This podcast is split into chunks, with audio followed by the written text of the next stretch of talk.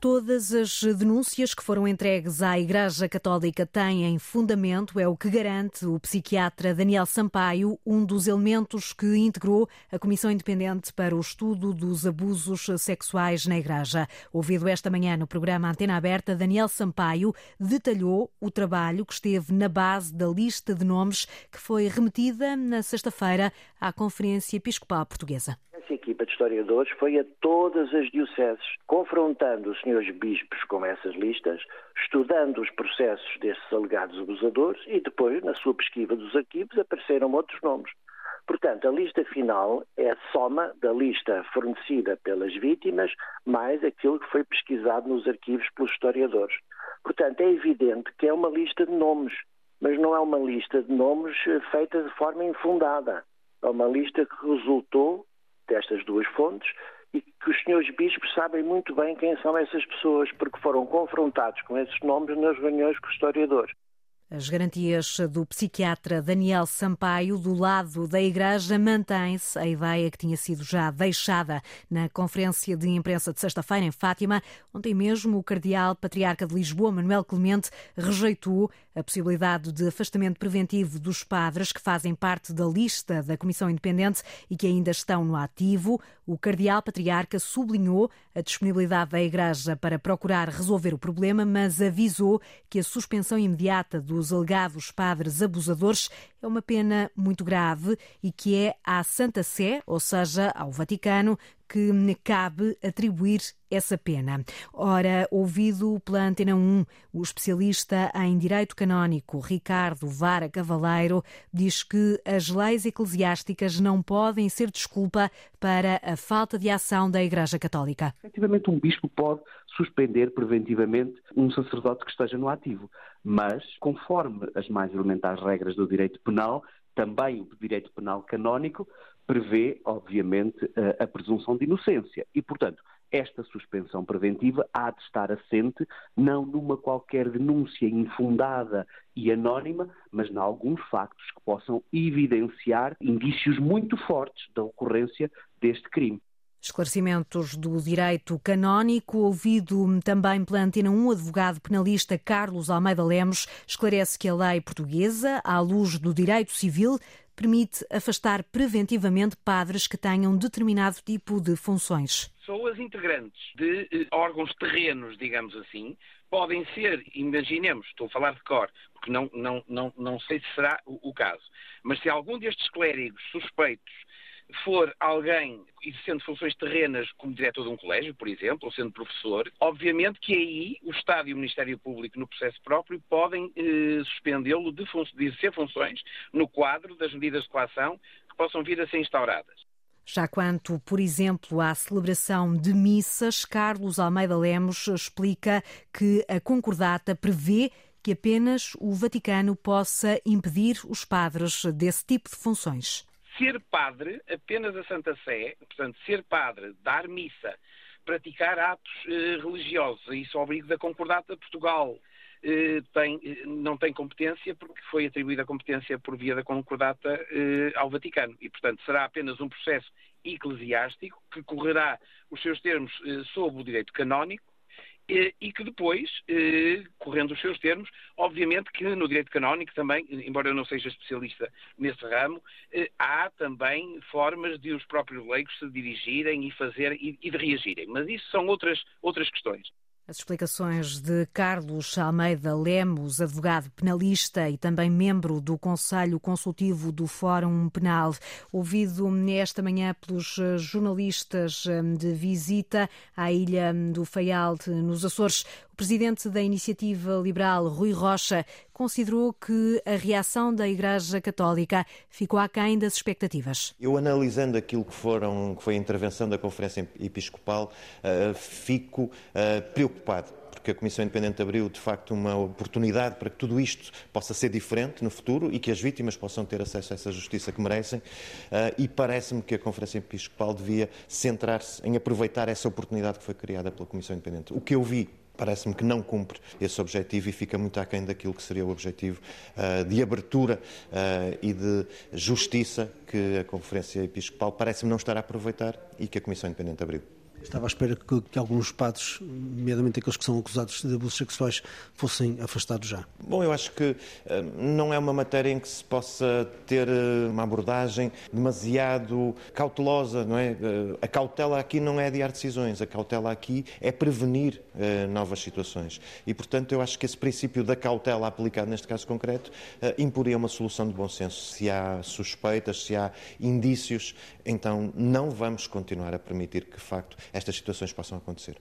Declarações do presidente da Iniciativa Liberal a pedir uma ação mais concreta por parte da Igreja Católica. Outras eh, organizações e também associações, como a Associação Portuguesa de Apoio à Vítima, defenderam eh, já eh, que os padres que constam da lista entregue pela Comissão Independente à Conferência Episcopal Portuguesa, padres com suspeitas de abuso sexual, sejam afastados de forma forma preventiva. A Ministra do Trabalho, Solidariedade e Segurança Social ordenou uma inspeção urgente a um lar de idosos na Lourinhã, distrito de Lisboa. Isto né, depois de ontem à noite uma reportagem da SIC ter denunciado relatos de maus tratos na instituição. Agora, a Ministra Ana Mendes Godinho revela que já deu instruções para né, que esta inspeção de urgência ao lar avance. Naturalmente, o que eu pedi foi uma inspeção imediata, uma fiscalização imediata, urgente, à situação do lar, para perceber o que é que se passa, porque acho que o que nos tem a mover a todos é a proteção das pessoas. E, eh, naturalmente, verificaremos tudo o que se passa, tem sido sempre essa a nossa preocupação. Temos trabalhado sempre a dois níveis: verificar as condições das, dos eh, lares existentes, uma aposta muito grande no investimento também de novas respostas, nomeadamente no investimento, por exemplo, que estamos a fazer no âmbito do PRR. Entretanto, a Iniciativa Liberal eh, pediu para ouvir com urgência no Parlamento a Ministra do Trabalho, Solidariedade e Segurança Social, em causa precisamente o licenciamento e fiscalização de lares, depois das denúncias recentes de maus tratos a idosos. Os liberais referem que não é a primeira vez que se ouvem relatos chocantes e acrescentam que o Estado tem de fiscalizar. É o que pode ler-se no requerimento enviado à Comissão Parlamentar do Trabalho e Segurança Social. O contexto português não é comparável ao contexto de Espanha, o que diz, em declarações à Antena 1, o diretor-geral da Associação das Empresas de Distribuição. O Jornal de Notícias fez hoje as contas e refere que os alimentos básicos são, neste momento, mais caros em Portugal do que em Espanha e estão já quase ao nível dos custos de França. Mas Gonçalo Lobo Xavier afirma que a comparação não pode ser feita de forma direta. Falo da questão do IVA, eh, que é uma opção que o Governo eh, não quis tomar e tem que ponderar, eh, e falo de outros apoios que os Estados-membros, como França ou Alemanha, têm na área da energia e da, da produção. E por isso nós não podemos comparar a nossa realidade com a realidade de, outras, de outros Estados-membros enquanto não tivermos as mesmas condições diria que o IVA pode ter um impacto importante se eh, nos bens essenciais ficar 0%, como é em Espanha. Mas é algo que o Governo tem que estudar. O diretor-geral da APED a solicitar ao governo que analise a questão do IVA. Na leitura da comentadora de Economia da Antena Helena Garrido, é urgente uma ação do Executivo, mas para travar os aumentos dos preços dos alimentos. Helena Garrido recorda os dados mais recentes da FAO, a Organização das Nações Unidas para a Alimentação e Agricultura, dados que revelam que o índice de referência dos preços internacionais dos alimentos está a cair há quase um ano, o que não se reflete nos preços praticados nas grandes superfícies. 2023, se procurarmos um bocadinho mais, verificamos que a FAO já tem números de janeiro e de fevereiro e o índice está já bastante abaixo do que estava o ano passado.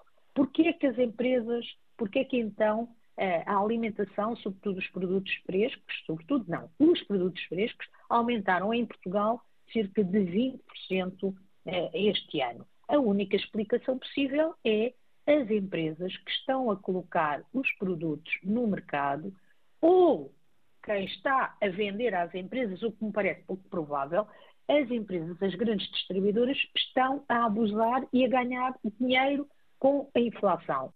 Na análise da comentadora da Economia da Antena 1, é por isso necessária uma mão mais forte por parte do governo. Demonstrações financeiras distorcidas e erros materiais profundos. O Tribunal de Contas divulgou esta manhã as conclusões de uma auditoria ao Instituto Nacional para a Reabilitação. Trata-se de um organismo sob a alçada do Ministério do Trabalho que coordena as políticas para a promoção dos direitos das pessoas com deficiência.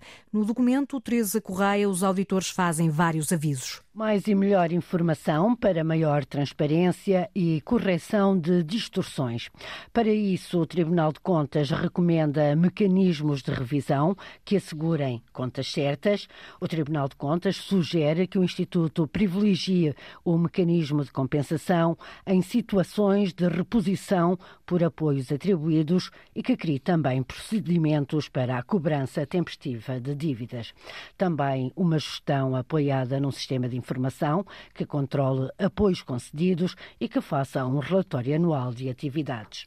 O Tribunal de Contas encontrou mais de 7 mil milhões de euros indevidamente identificados como receita orçamental líquida. São verbas transferidas em 2020 e não utilizadas em despesa. Em contrapartida, as dívidas de terceiros estão subvalorizadas, são reposições de apoios e vencimentos incorretamente registados no passivo. Já o saldo de receitas no Tesouro está sobrevalorizado. O Instituto reconhece indevidamente valores já restituídos ou a restituir ao Instituto de Gestão Financeira da Segurança Social. Os alertas do Tribunal de Contas ao Instituto Nacional para a Reabilitação. Já a data para a primeira convocatória de Roberto Martínez, enquanto selecionador nacional de futebol, Martínez vai divulgar a primeira chamada de jogadores no próximo dia 17 para o Portugal-Liechtenstein. É um jogo que vai marcar o arranque do apuramento para o Euro 2023. A conferência de imprensa vai decorrer no dia 17 na cidade do futebol em Oeiras. O jogo vai depois eh, realizar-se no dia 23 no estádio de Alvalade. Deixo-lhe hum, conta de uma informação de última hora de saída. A líder hum, da oposição bielorrussa foi condenada a 15 anos de prisão. Svetlana Tikhanovskaya, a líder da oposição exilada, foi condenada à revelia por um tribunal da Bielorrússia.